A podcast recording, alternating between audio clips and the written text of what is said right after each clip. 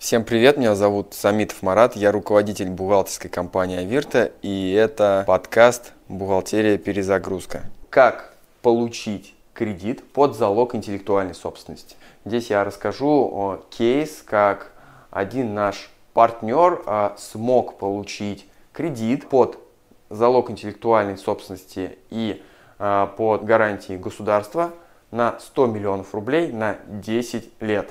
Итак, процедура такая – вы компания, у которой есть интеллектуальная собственность. Интеллектуальная собственность есть практически у всех. Даже у маленькой компании, как мы, интеллектуальной собственности в вагон. Это может быть там Инстаграм, Телеграм, Ютуб. Это может быть э, какое-то программное обеспечение, разработанное вашей компании инструкции, регламенты, книги, там, методики, в общем, клиентская база, даже это интеллектуальная собственность. Вы хотите получить кредит, у вас в принципе нет ничего, допустим, вы там программист, у вас нет основных средств, у вас там нет оборотных средств, у вас нет там залога зданий или земли. Вы обычно небольшая компания, но есть нематериальные активы.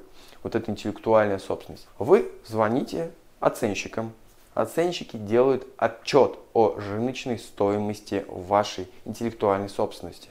В принципе, это недорого в рамках там, получения кредита и расходов на, допустим, а, оплату кредита и вообще не реализации вашего проекта. Это такие достаточно смешные деньги.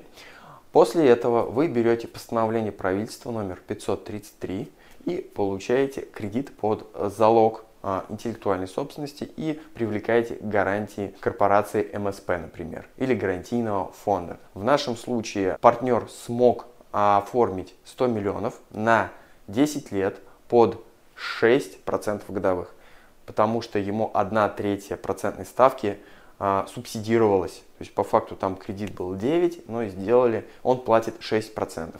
При этом гарантии гарантийного фонда, они стоят денег, 750 тысяч рублей в его случае за один год. За 10 лет это 7,5 миллионов. Вот все эти 7,5 миллионов также субсидируются после уплаты а, этому предпринимателю. В итоге он заложил на 30 миллионов своей собственности и на 70 миллионов получил обеспечение от государства. Если бы он не пошел по этому постановлению, если бы у него не было интеллектуальной собственности, кредит в коммерческом банке под такую ставку шоколадную даже в условиях кризиса получить практически нереально. Ставка была бы ну минимум 12 и там до не знаю там 17% для малого бизнеса доходит. И э, обеспечение надо было бы предоставить там на 150-200 миллионов. Но это очень серьезная нагрузка для любого бизнесмена и бизнеса вообще. Поэтому, если вы хотите найти в своем бизнесе интеллектуальную собственность, возможно, получить кредит, защитить ее или как-то сэкономить на налогах, пишите мне в личку, в директ.